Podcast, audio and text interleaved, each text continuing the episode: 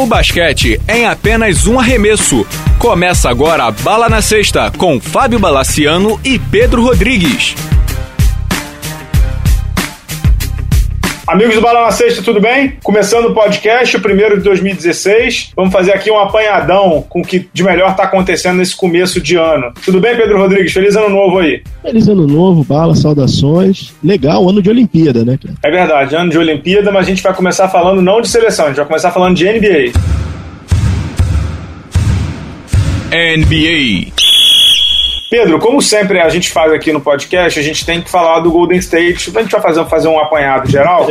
No momento em que a gente está gravando, o Golden State tem 35 vitórias e duas derrotas. Só que agora a parte que eu até coloquei no blog, Golden State tem 10 jogos muito difíceis, inclusive tem Cleveland e San Antonio no meio dessa, dessa toada. E, e o Steve Kerr ainda não voltou, né? Ainda tá com o Luke Walton. Mas tem uma coisa que me intriga, que é, por mais que o Golden State esteja de fato com 35 e 2, o San Antonio Spurs não tá tão longe ali não, tá com 32 e 6, é uma baita baita campanha, né? Essa é a hora que o Pop já vai dando aquele. O, o Popovich dá, começa a dar suas acertadas no time, né? É impressionante a evolução do Kyle Leonard, né? É, virou, virou um fracasso. E que olho que esse pessoal que gerencia o San Antonio tem, né, cara? Uhum. Que jogador, é mais conhecido pela defesa, realmente um excelente defensor ele é aquele líder quieto, né, cara? Ele é um. Quieto. Pra quem não lembra, para quem não lembra, o Kawhi Leonard foi, foi uma escolha de draft do Indiana Pacers, que o San Antonio Spurs trocou pelo possante George Hill. Acho que esse é um dos maiores steals, né, do draft. A, a dúvida que eu sempre falo com os amigos é se o Kawhi Leonard tivesse ficado em Indiana, será que ele seria o Kawhi Leonard de hoje? Difícil, né? Porque quem faz isso muito bem é o Spurs, né? A gente pode ver um exemplo disso, né? O Boris Dial, né? Cara? Sem dúvida. Que tipo de jogador que ele era fora do sistema do Spurs e o tipo de jogador que ele é, né? Sem dúvida. O único, porém, dos Spurs, assim, é, é questão da evolução do Green, né, cara? É, caiu muito, né? Ele deu uma caída bem acentuada, né, cara? Não dá para entender muito bem o que, está acontecendo ali, né? É, mas, é, me... mas teve uma... uma caída do Green e teve uma subida do Ginobili, né? O Ginobili voltou a jogar muito bem, né? Então meio que dá uma balanceada, né? Um com o outro, né? Talvez o Ginobili não tivesse que estar tá fazendo esse tempo extra, né? Esse, Sim. esse serão, digamos assim, se o Green tivesse evoluído da maneira que eles esperavam, né? Ah, com certeza, com é, certeza. Tirando isso, são todos aqueles suspeitos de sempre, né? Perry Mills, todo mundo. Mas tem, tem, dois nomes do San Antonio que me chamam a atenção, que entram, entre aspas, na escola do Kawhi Leonard de evolução. O Jonathan Simmons, que veio da D-League, e o Kyle Anderson, que veio da, do, do draft. São dois jogadores que o Spurs está tá desenvolvendo, está desenvolvendo. O Jonathan Simmons, inclusive, tem chamado a atenção pelo potencial físico, dá umas enterradas surreais. Sabe lá se o Spurs está conseguindo já dois jogadores que ninguém esperava de novo, né? Pode ser que daqui a um, dois aninhos a gente olhe para lá e fale assim, porra, aqueles dois que o Popovich e o Gilbert pegaram em 2015 me parecem bons jogadores. E, e, mais uma vez, o Spurs fazendo rotação com 11 e 12 durante os jogos, né? Coisa incrível, né? Eu esqueci o nome do primeiro meu jogador que você mencionou, mas ele é o jogador que foi escolhido para o Clippers, né? É o Simmons. Pra jogar sim. contra o Clippers, é o Simmons, né? E tem o Boban também, o Marjanovic, né? O, o pivôzão lá, o sérvio, que também tava dando sopa na Europa, ninguém pegou, o Spurs foi lá e pegou. E o cara tem uma técnica bem absurda. Ele é muito alto, né? Então tem vezes que a gente parece até meio lento tudo, mas ele tem uma técnica absurda pro tamanho dele, bem absurda. Então, é Golden State é o timaço do, da NBA até o momento, melhor campanha disparada. Mas eu não, não descarto o San Antonio, não, os Spurs, não, Pedro. Não, não tem como descartar, é, descartar os Spurs mesmo, não. Eu acho que quando eles engrenam é difícil, é difícil chegar. E ficando ali no oeste, depois do San Antonio, tem o Oklahoma City Thunder, que tá, tá com uma campanha muito boa e tal é, ainda com dificuldade quando o jogo do, do Westbrook e do Duran não, não, atingem aquele nível surreal de ótimo. Mas depois já tem o, o, Clippers. O Clippers que começou muito mal, é tema de texto inclusive essa semana lá no blog, mas já está engrenando nove vitórias seguidas e sem o Blake Griffin. O que é interessante do Clippers, que eu vi alguns jogos dessa última semana, é como melhorou o Austin Rivers, né?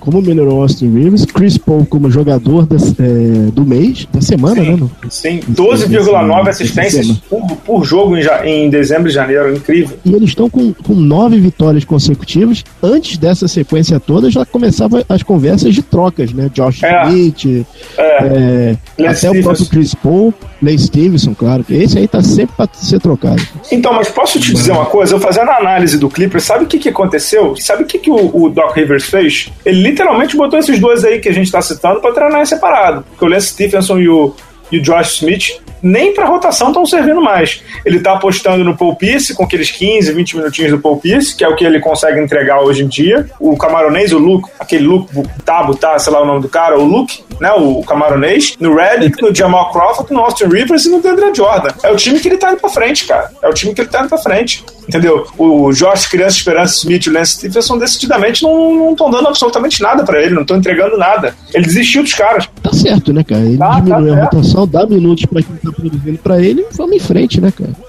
É, Porque, Luke cara, não dá Richard... pra perder mais posição, né? Não, não, Luke Richard Mibar Amute, o nome dele. Tem outro cara que tem jogado bem no Clippers, e é um, é um jogador que eu gosto, eu gostava dele no Lakers, não é nenhum fenômeno, não é nenhum craque e tal, mas é um jogador bom de rotação e ele é alto também, que é o Wesley Johnson, entendeu? No jogo contra o New Orleans ele saiu do banco, jogou muito bem, fez 15 pontos e roubou 5 bolas. Ele é um ala que o Clippers esperava que o Lance Stephenson fosse, ou seja, que marcasse no perímetro, que convertesse uma bola ou outra de três. No jogo contra o Philadelphia, tudo bem que o Philadelphia não conta, mas ele matou quatro bolas de fora, entendeu? Já são cinco jogos em que o Wesley Johnson marca pelo menos uma bola de três é justamente o que, o, é, é que, o, que eles esperavam do Lance Stephenson, né? É, Lance Stephenson, que se não me engano, tá com 22% de, de linha de 3, né, cara? Aquele jogador de, de, de dois, três anos atrás no Indiana, acho que simplesmente não existe mais, né? É, eu acho que é o ano vergonha... do Indiana é exceção, né? O ano do Indiana é exceção. É. E outra coisa, não é mais vergonha perder pro, Filadélfia não, tá? Tem times aí que andaram perdendo pro Filadélfia. tá bom, mas é vergonha sim. Os outros times podem estar na vergonha, mas perder do Filadélfia é vergonha sim. O Filadélfia é muito ruim, é um time realmente muito ruim. Posso só dar um, um parênteses rápido sobre o Filadélfia? Com o Ish Smith, deu uma. Pelo menos eles têm um jogador que joga na NBA. Cara. Sim, eu, eu escrevi isso outro dia no, no Twitter. O, o Ish Smith, pro nível Filadélfia, é um bom jogador, mas para qualquer time de NBA razoável, ele não, não, não presta, cara. Ele é um jogador jogador. Tanto que ele já tinha até passado pelo Philadelphia, já rodou em não sei quantos bilhões de clubes. É um jogador razoável, mas assim, não é jogador de NBA, cara. Não é jogador de NBA pra time bom, entendeu? E, enfim, tá falando do Clippers, mas entrando um pouco no Philadelphia, é triste ver o time, é realmente triste. Um time que toma 105 pontos por jogo, o ataque mal consegue fazer sexta, é um time horroroso. Bom, a gente já conversou bastante sobre o fundo do baú, o fundo do, do chapéu, mas realmente é triste. A situação do Philadelphia é muito triste. Muito, a, muito a torcida triste. não merece o, time que tem. Não, não merece. E nem o time merece a torcida que tem. Porque a torcida é muito exato, boa. Antes da gente ir lá pro leste, eu só queria te dizer uma coisa. Eu vou te dizer o seguinte: em janeiro, este jogador aqui, ele tá com as seguintes médias, Pedro Rodrigues, atenção. Ele tem 32,4 pontos, 13 rebotes, 2,4 roubos, 2,8 assistências, 51% de tiros de quadra e 42% de tiros de três. Quem é esse jogador, Pedro Rodrigues? Rapaz, chegou. Cinco agora. jogos Quem? no ano. Pois é, Demarcus Cousins. Quem é? É e aí, cara? Esse, é, exatamente. É que esse cara tá nessa, numa franquia dessa, entendeu? É, eu aceitaria ele, ele até tá no Utah, entendeu? Que Mas, pelo menos é uma franquia um pouco mais respeitável, cara. Outro dia eu vi um negócio no. Foi naquele Hardwood Paroxysm, tem um blog muito bom, e eu vi o Charles Barkley falando também. Tá claro que isso é um jogadoraço, né? Ninguém tem essas médias aí à toa, né? A média dele na temporada é 25,6 pontos e 10,8 rebotes. Ninguém tem esse número aí a esmo. A média dele na carreira, inclusive, é 19,4 pontos e 10,7 rebotes. O cara é bom. Assim, é, tem, tem, muito da, da, cabeça dele, que é uma cabeça de, de vento, como diria minha querida avó, é uma cabeça de vento do DeMarcus Cousins, mas tem muito também da administração do time, que é outra zona. Então, assim, eu não sei se, se seria tão arriscado um time como o Celtics, por exemplo, que precisa de um craque e mais dele. Porque o Celtics tem um técnico muito bom de vestiário. Entendeu? Eu não acho que, por exemplo, ele ir pro Lakers eu acho que seria uma loucura, porque ele quebraria o vestiário, entendeu? Com ou sem Kobe. Ele enlouqueceria. Mas um time como o Celtics, ser um jogador desse calibre, tá claro que o Sacramento não, não tem a franquia não tem estrutura para ter um jogador é, para elevar esse jogador a um nível maior. Olha o número, os números dele, cara. Os números dele são. O, o, o DeMarcus Cousins tá há três temporadas tendo mais de 20 pontos, 10 rebotes de média. E botando um pouquinho mais de pilha, o que, que o Celtics tem a perder, cara? Tem pique pra, pra, tem pique Nada. pra caceta aí. Dá o David Lee, dá o Olinick, dá o Sullinger, dá o 200 piques, dá o diabo. Esse tipo de jogador muda a história de uma franquia. Tem um pequeno porém, literalmente um pequeno porém no Celtics, que é o Isaiah Thomas. Que os dois, quando tiver, jogaram em Sacramento, os dois bateram cabeça. Tá bom, eu vou te fazer uma provocação. E dar o Isaiah Thomas pelo DeMarcus Cousins? Eu sei que talvez o Sacramento não queira, mas eu digo assim, cara, olha o potencial desse maluco. É um pivô, ele tem 6'11, né? Ele tem 2 e 10, ele é um ogro de largo, né? Então, assim, eu acho que times da NBA que querem ser grandes e que possam dar alguma coisa pro Sacramento, e a gente sabe que o Sacramento é tipo aquele gordinho da escola que você chega oferecendo, ah, deixa eu entrar na, na, de fora e eu te dou um biscoito Ana Maria e o gordinho vai pelo biscoito, entendeu? Só que você uhum. que vai ficar com o jogo. É, cara, é, sei lá, dá o biscoito Ana Maria pro Sacramento, porque tá claro que temos um grande jogador aí, né? É uma pena esse cara, o DeMarcus Cousins não vai, só vai pro All-Star se conseguir, se for alguém se machucar. Não, mas ele vai pro All-Star, é... com certeza. Ele foi no ele passado. Vai, ele vai, é, ele vai. Mas assim, ele não tá indo. Ele, ele não tá indo pelo, pelo voto do, do, dos fãs. É, o voto, o voto ele vai pelos técnicos. Eu espero que sim, né, cara? Eu espero que tenha vaga pra ele. Porque ano passado ele foi no, na rabeira, né? Mas ele é muito bom, cara. Realmente ele é ele é muito é bom. Eu, eu, não sei se você viu, cara. Eu compartilhei um, um, um, link do dono do Sacramento falando sobre a nova arena que eles estão construindo. Vivi. E o sonho dele era ter um coliseu. Eu falei, cara, o coliseu é pra onde pessoas iriam, iriam para morrer, cara. Vamos jogar no Sacramento? Né? Enfim, vamos pegar o trem. Temos dois times do leste para falar. Os dois ali no, no mesmo, digamos assim, no mesmo município. Não é no mesmo município, mas muito perto. Só tem o Rio Hudson entre eles ali. Vamos primeiro falar do Nets, Pedro Rodrigues? De quem? Do Brooklyn Nets. Conta aí o que tá acontecendo no Nets. Brooklyn Nets? É, pois é. Isso é time de NBA? É, é um time de NBA, time inclusive que tem o um brasileiro lá, o, o Ale Oliveira, que é fisioterapeuta do Nets, que às vezes ouve a gente aqui. Tome cuidado com o que você vai falar dele, porque ele entende português. Conta aí, já que você não o conhece e eu conheço, o que tá uhum. acontecendo no Nets pra galera? Que tá assim, o que, que aconteceu por lá na semana passada? O, o Mikael, o nosso russão, o que, que, que ele fez? Bom, basicamente ele demitiu o técnico lá no Rollins, né? Ele colocou, tirou o general manager, Billy King, do cargo de general manager colocou em outro cargo na organização. Tá treinando, meio que treinando em separado o general manager. Uhum. O time hoje não tem técnico, eles estão fazendo uma proposta pelo John Calipari, que já foi técnico do, dos Nets uhum. no final da década de 90. Estão oferecendo um caminhão de dinheiro para ele, 120 milhões. E, cara. Na verdade, acho que foi isso que ele pediu, né?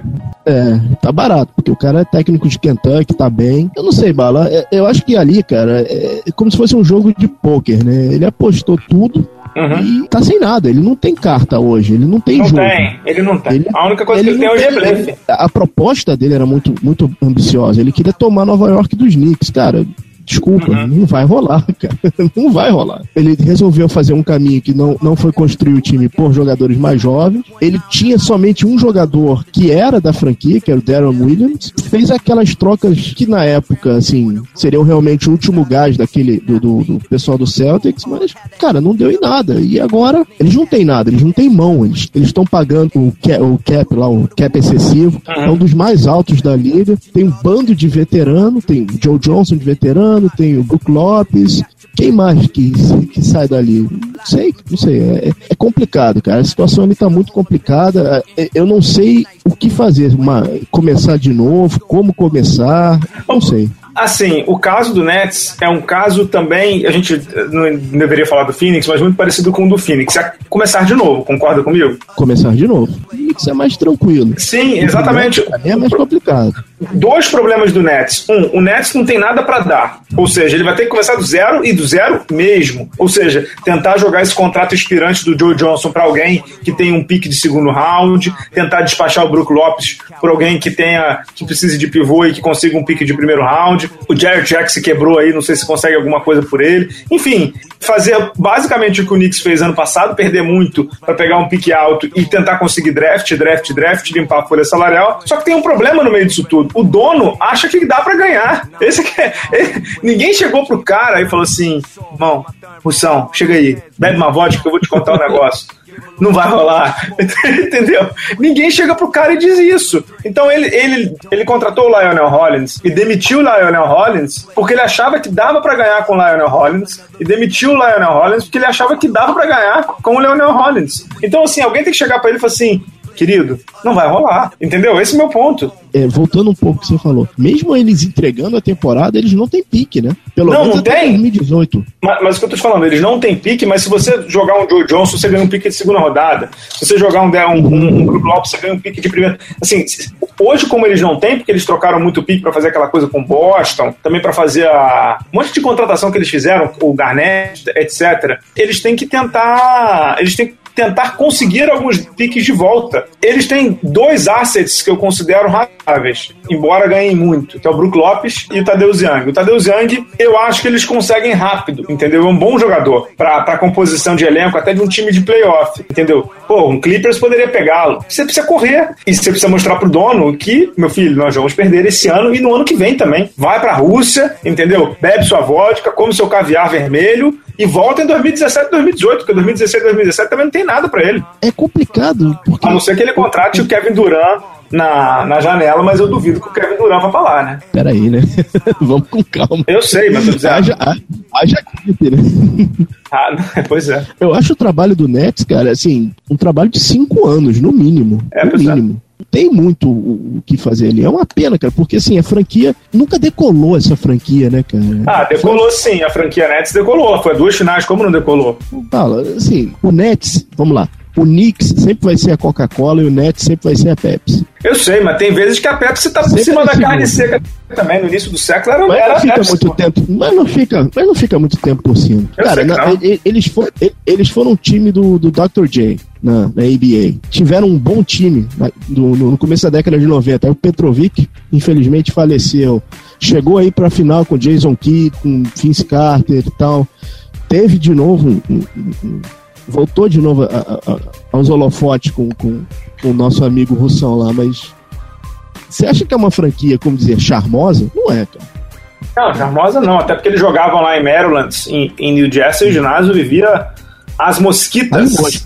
Hum, é, só, só te fazendo uma. Eu preciso te corrigir aqui. Eu preciso te corrigir. Ela não chegou à final com o Vince Carter, não. Chegou na final com o Jason Kidd, mas era aquele time que tinha Jason Kidd, Richard Jefferson, Kenyon Martin, entendeu? Não, não era o é, nosso é. bravo. Vince Carter veio depois. E o que é incrível daquele time é que o Jason Kidd liderava o time em ponto. E lembra o técnico? Lembro, não quero falar o nome dele, mas lembro. era ele, Byron Scott da massa. Era o técnico, era o técnico. Byron Scott fez no Nets o que ele viu com o Lakers, né? Ele fez o Showtime, né? Um jogo de velocidade, dando, uhum. dando uma armação pro cara aí, né? O Jason Kidd jogava muito nessa época. Tinha um jogador que eu gostava muito daquele time, que era muito, muito médio, mas eu gostava, que era o Kerry Kittles, cara. Magrinho, magrinho, lembra? Mas é mas matava uma bolinha de três que, pelo amor de Deus, uhum. matava a bola. Ele, era ele de titular e o Lucius Harris no banco. Era um time legal de ver, cara. Era é. legal, era bem legal de ver. Acho que eu lembro dos 12 daquele time, que, que Van Horn não tava mais nesse time. Quem tava era aquele. Tinha saído. Tinha saído. Era Rodney Rogers, cara. Lembra do Rodney Rogers? Claro, time, claro. 54. Caramba, esse, esse foi o cara que fez nove pontos em, em, em segundos pelo Denver. Não foi ele, né? Foi, acho que sim. Tinha outro que... Foi que, ele, foi. Tinha, o pivô era o Mutombo e o reserva do Mutombo era aquele Aaron Williams, que era um um, um cara que Ai, parecia um, um, armário de tão grande que era, entendeu? Era o backup do, do Mutombo. Entendeu? Era um time maneiro. Tinha o, o, o Daniel Marshall, tinha o Chris Childs no banco. Tinha, ó, quem tava nesse time que foi a final? Adivinha? Scalabrini, que agora que eu tô abrindo aqui pra ver. O Daniel Marshall jogou? O Daniel Marshall que era do Timberwolves? Era o Daniel ou o Donnie Marshall? Do, Donnie Marshall, era outro, era outro. Donnie Marshall. Donnie Marshall, Donnie Marshall. Mas tinha o Brian Scalabrini e esse é o Scalabrini mesmo. Uhum. Enfim, a gente tá se alongando no Nets. Vamos pegar, vamos pegar o metrô ali, saltar na Penn Station e ali na Penn Station tem o Knicks, cara. O Knicks está fazendo uma campanha que engrenou. O Knicks engrenou, acho que cinco, quatro vitórias direto, perdeu uma e ganhou outra, tá com 19 e 20 e já tá ali colando na oitava posição do leste. Dá para dizer que o time do Derek Fisher e do Phil Jackson melhorou muito em relação à temporada passada, né, Pedro? Ainda não é a Coca-Cola que você citou, mas já tá pegando gás ali, né? A torcida ainda tá em lua de mel, né? Se pegar playoff, Então, céu é o limite para esse grupo, né? É, céu é o limite, é, eu não sei, porque você é um pouco exagerado. Mas você, tal qual o Stephen A. Smith, da ESPN, gostaria de tecer algumas palavras sobre o nosso querido. Você sabe de quem eu tô falando, né? Eu sempre acreditei nele. sempre acreditei. Você é um canalha, você, você é um canalha. Não, não, não, vamos, vamos. Você vamos é lá, um canalha. Lá. vamos lá, vamos lá. Ele é um bom jogador, eu acho que tem que se provar ainda. Ele é um bom jogador. Ele tá no mesmo nível dos, dos top picks do, desse ano. Ele, com, com certeza tá. Mas assim, ele é um jogador que tá em Nova York, então qualquer jogo mais ou menos, o cara tá com o spotlight em cima dele, né? Você tá, tá cara, tá com o spotlight, é, é, mas ah, eu, vou, dizer aqui pro senhor, o senhor com toda a sua falta de caráter, que o senhor não é, não tem um caráter ilibado, eu vou dizer aqui pros nossos ouvintes, a média do Porzingão da Massa, Porzingão da Massa tá com média de 13,6 pontos, 8 rebotes e 2 tocos por jogo os quatro, cinco últimos jogos dele, cinco últimos jogos dele, ele fez mais de 12 pontos por coincidência Beleza. ou não, o Knicks ganhou 4 e só perdeu um do San Antonio Spurs no jogo que ele fez 28 e que ele deixou Popovich de boca aberta. Nesse mês de janeiro, o Porzingão da Massa tem 15.8 de média de pontos, 8 rebotes. Olha, não dá para dizer que o time é dele porque o time é do Carmelo, a média do Carmelo é de 21,7 pontos. Mas ele é um calouro, tá jogando pela primeira vez nos Estados Unidos, ele veio da Europa, a gente sabe bem, jogou lá na, jogou na Liga CB e tá com a segunda maior média do Knicks tá com exatamente a mesma média do Aflalo, que também é muito bom jogador, 13,5 para o Aflalo, 13,6 para ele, do Porzingis. É uma baita surpresa, Pedro. Concorda comigo, né? É, seu Porzingis veio com seu, é, seu Porzingão e Dona Porzingis. Tá com os pais, né? O Phoenix tá com os pais para não deixar ele cair na noitada de Nova York. Cara. Até porque, né, a noitada de Nova York ultimamente tem sido perigosa pra caceta, cheia de tiro, né? É verdade. É, já pegaram dois lá, foi o Cefaloxa, quem foi outro que foi pego no negócio de tiro lá? Foi o. Ah, foi o. Ah, é verdade, ele tomou um tiro no, no joelho. Ai, é, é alguma. Eu não sei que é o Williams. Esqueci o primeiro nome. Enfim, a gente sabe ele estava sa... ele tava saindo de um, de um estabelecimento comercial. É. é, um nightclub, um estabelecimento comercial. E aí o rapaz pediu o colar, de, o colar que ele estava usando, que imagino que devia ser uma peça pequena, né? É, com certeza. Aparecer do escuro. E aí acabou, infelizmente, tomando um tiro. Ele tá, tá por enquanto, ele tá fora do, do, do roster dos Knicks, né? Deixa eu te falar uma coisa. Além do Porzingis e do Carmelo, eu tenho visto muitos jogos do Knicks, até porque são jogos que começam mais cedo, né? Então a gente acaba uhum. vendo pelo menos o começo. Tem dois jogadores que têm chamado a atenção no Knicks, não tanto porque são craques e tal, não. Primeiro, primeiro assim, o Robin Lopes tem jogado muito bem no pivô. O pivô tem uma média curta de minutos, o Derek Fisher tira ele a todo momento. Ele tá jogando 25 minutos por jogo, é um cara que tem questão de físico e tal, mas quando ele entra, o time melhora a parte defensiva sobremaneira, eu diria o grande filósofo. Mas tem os dois jogadores que eu queria citar, são o Lance Thomas, que é um ala e o Langston Galloway, que vem do banco. Os dois vêm do banco. Os dois têm médias parecidas, o Thomas tem 8.7, o Galloway 7,6, e ajudam o Knicks naquilo que ele era muito ruim há muito tempo, que é o banco. Então, a questão que a gente duvidava se o Phil Jackson seria capaz de montar um elenco bom,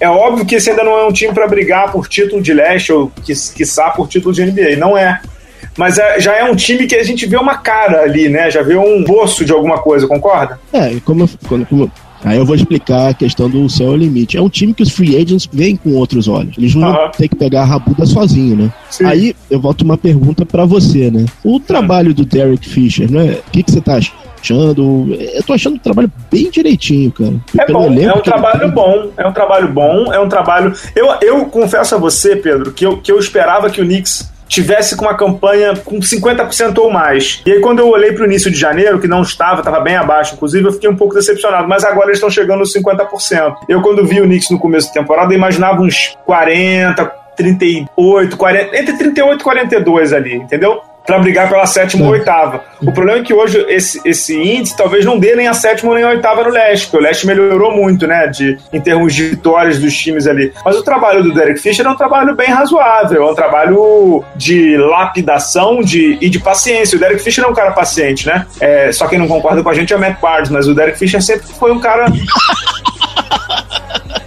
muito tranquilo, muito calmo, que soube, inclusive, se entender com Kobe Bryant e hoje está conseguindo se entender com Carmelo. Então, alguns jogadores começaram muito mal e ele conseguiu dar uma, uma melhorada, como o Derek Williams, que voltou bem o Derek Williams, que é, é former pick 1, né? Ex-pick 1, o Derek Williams, do uhum. Minnesota. Eu acho ele um jogador que, que tem talento, mas tem uma cabeça meio fraca. E o Derek Fisher tem tentado melhorar. Três últimos jogos do Derek Williams, ele tem saído do banco e marcou 15 pontos, 13 pontos, 8 pontos. É um cara que tem tentado contribuir pro Knicks.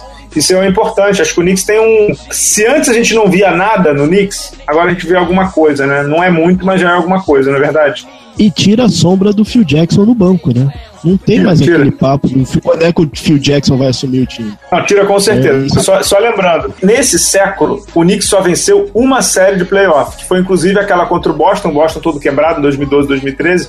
De resto, uma, duas, três, três vezes indo ao playoff, todos perdendo na primeira rodada e neca de pitibiriba mais, já diria o grande filósofo. Então, assim, ir ao playoff pro Knicks seria muito bacana, né? Voltar ao playoff, né, nessa temporada. A NBA agradece. Né? A NBA agradece muito. Tamo bem de NBA? Tamo bem de NBA. Vamos falar de uma novela? É, né, Bala? Vamos lá. Vamos, infelizmente. Vamos falar de uma novela, não é a regra do jogo, é a novela LBF, Colegiado, CBD. Vamos nessa. Basquete Feminino. Pedro Rodrigues, o que a gente previa aconteceu. As jogadoras pediram dispensa, muito pressionadas pelos seus clubes, e não se apresentaram à seleção brasileira. A seleção brasileira teve que fazer uma nova convocação.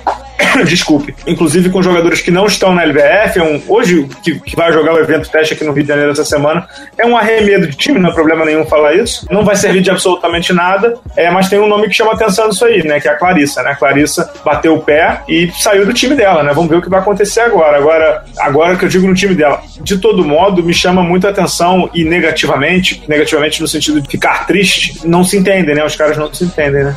É, pois é, Bala, assim, a coisa caminha pro fim, né? Essa preparação, infelizmente, não vai dar em nada, não é o time que vai jogar a Olimpíada, não é o nosso time principal. Eu, eu, eu li, se não me engano, acho que foi no, no excelente blog do Bala na Sexta. Bom, bom a, blog, Adriana, bom, que bom que você tá lendo. É, coordenadora, é, Adriana, ligando pra, pra uma menina que, coitada, acho que tem 17 anos, não acreditou que estava sendo convocada para a seleção, assim, não é, pro, é a primeira, é. primeira vez, cara. Pois é, várias ali são as primeiras vezes, né? Queima essas, essas meninas, porque vão disputar com, com times que já estão vindo realmente para fazer teste de, de, de, de, competição, e a gente, cara, tá lá no começo, a gente, a gente tá na linha de chegada, na, na linha de partida ainda. Então, cara, é, tá muito complicado, cara. tá muito, muito complicado. É, e assim, eu, tenho, eu, temo muito pelo que vai acontecer depois da Olimpíada, viu? Eu não sei quão puto ficou esse colegiado com o que tá acontecendo, entendeu? Então, não sei o que vai acontecer depois da Olimpíada, mesmo, não sei mesmo. Paula, se você fosse um patrocinador, você investiria? Não, já falei isso inclusive para os investidores. Não dá para investir. Cadê o teu produto? Se você for investir em alguma coisa de basquete feminino, você vai usar o passado, você não vai usar o presente. É, ou no máximo a é, seleção, né? Mas a seleção é uma camisa. Você, você precisa colocar alguém com a camisa da seleção. Com certeza. E você não tem isso. É muito. Mesmo pra, pra gente que convive com, com o pessoal de basquete, é difícil falar 12 jogadoras de cabeça. É difícil. Uhum. Não tem, não tem. Eu concordo. Agora, Cara, você queria falar um pouquinho sobre a atitude da Clarissa aí? Um pouquinho ou não? É, vai ser um, como dizer, se fosse um reality show, vai ser uma volta interessante pro vestiário, né, cara? É, mas ela não volta não, pelo que eu tenho acompanhado aí, não volta não, companheiro. É, aquela eu só queria entender, do... só queria entender como fica a relação dela com as amigas dela, entendeu? Porque é de um individualismo muito grande. As amigas dela estavam sendo acossadas, estavam sendo pressionadas. E ela foi, entendeu? E literalmente cagou pro que estava acontecendo. Nunca teve posição nenhuma e agora dá uma dessa, entendeu? Os clubes estão errados, é claro que os clubes estão errados. Mas ao mesmo tempo ela dá uma dá um aval para a CBB que beira o bizarro. Mas enfim, é, sobre e... Clarissa eu não queria nem falar muito mais porque a assessoria dela ou ela utilizaram o Facebook para ser sarcásticos com a minha pessoa, entendeu? Como se jornalista tivesse que só bajular o jogador, entendeu? E com todo respeito, jornalista não deve bajular ninguém, muito menos e muito menos quem nunca fez quase nada pelo basquete brasileiro, né? Vamos tocar o barco? Falar de NBB? Vamos? Vamos, vamos tocar o barco. NBB você queria falar de NBB, a gente vai falar mais na próxima semana com força, mas você queria destacar um, uma atuação especial, certo? Na semana passada, quer falar o nome da fera? Na semana passada, nosso Jefferson do Bauru fez chover contra a Franca. Que atuação, hein, cara? Que volta do Jefferson, uma atuação que ele tava precisando. Foi o jogo da vida, né? É, mas ao mesmo tempo, eu vou dizer, o Jefferson às vezes ouve a gente. Foi muito mal o Jefferson William no lance livre. O Jefferson acertou, fez uma partida quase perfeita. seis em seis de três pontos 5 em 5 de dois pontos. Pegou 7 rebotes, deu 3 assistências. Deu uma enterrada. Porra, mas errou lance livre, 2 em 3 de lance livre. Não, Jefferson, vamos treinar lance livre, né? Porra, que partida, hein, Pedro? 30 pontos, 30 pontos é quase o jogo perfeito, né? Ele só, só errou um lance livre pra dizer que não foi perfeito, né? Ah, que, que partidaço, né, cara? E, cara, quando o Bauru tá com a, a, o, o, arremesso de três funcionando, é um, é um, time difícil de separado, né? Nesse jogo, o Bauru ganhou por 90 a 68 de Franca. Franca tá tendo muita dificuldade nesse momento da temporada, mas Bauru acertou 16 bolas de três pontos em 29 tentativas, ou seja, jogou para cima, caiu esse jogo. Paulinho Boracini, 4 em 4 de 3. Ricardo Fischer, 1 em 3. Léo Mendel, 1 em 2. Então todo mundo que jogou de três caiu e, e aí faz diferença mesmo. Parabéns ao Gerson, ele sofreu uma contusão, acho que se não me engano, ano passado. É, foi mesmo do corpo, tendão, né? É importante o jogador ter um, ter um jogo desse, assim, pra ganhar confiança. É, o Jefferson é um muito é, bom jogador, é um jogador com uma técnica bem refinada, um jogador que gosto dele, gosto dele, e poderia ser, ser mais bem, digamos assim, mais bem aproveitado até para uma seleção brasileira, é um bom jogador. Eu concordo. Vamos para o outro assunto de NBB? Vamos, qual é o outro assunto? Conta aí pra mim. Ah, o pessoal de Mogi das Cruzes receberá esse ano o Jogo das Estrelas do NBB, que é um dos eventos mais legais do basquete nacional. E, uhum. eu queria fazer uma, do alto da minha, do meu, não, meu lado não de jornalista, mas de palpiteiro, eu queria fazer uma sugestão. Ao, Faça a organização. Fazer uma homenagem ao técnico Paco, trazê-lo para o jogo. Legal, não sei se ele vai conseguir vir, mas é bem legal, sim, a sua ideia. É, seria legal trazer ele porque ele está intrínseco, não só com o Mogi, mas com o basquete nacional, né, cara? Seria legal trazer ele. Né? É, e se Bauru conseguisse fazer uma homenagem, como você está falando aí, para esses, esses. Como é que eu vou dizer? Para quem tem história em Bauru? É, em Mogi, Mogi, perdão, desculpe. Mogi. Poxa, tem muita gente bacana ali que tem história em, em Mogi, dá para fazer um, um apanhado de, de, de, grandes novidades ali, cara. Dá para fazer coisas bem bacanas. Eu acho que sim, da história recente, eu acho que é legal ter o técnico Paco. Se não me engano, o Mogi foi a base do time do Flamengo da década de 90, não foi isso? Cássio, Caio, Janjão, acho que sim. sim. Confesso a você que não me lembro 100%, mas acho que sim. Teve muita gente que saiu de lá e foi pro Flamengo. Mogi, inclusive, é o time que revelou o craque do Flamengo de hoje. O Marquinhos jogou lá também. É verdade, é verdade. É legal, cara. O jogo das estrelas do NBB é bem legal. O ano, ano passado foi bem, bem legal, cara. É, esse ano teremos lá em Mogi das Cruzes. Isso aí. Isso aí. A gente volta semana que vem, né? Voltamos semana que vem, semana que vem, já com o NBB, já com duas rodadas, né? E Flamengo e Bauru essa semana aí, a gente comenta semana que vem. Flamengo e Bauru essa semana. Isso aí. Beleza, Pedro Rodrigues. Um abraço ao Amorim aí também. Até a próxima. Abraço.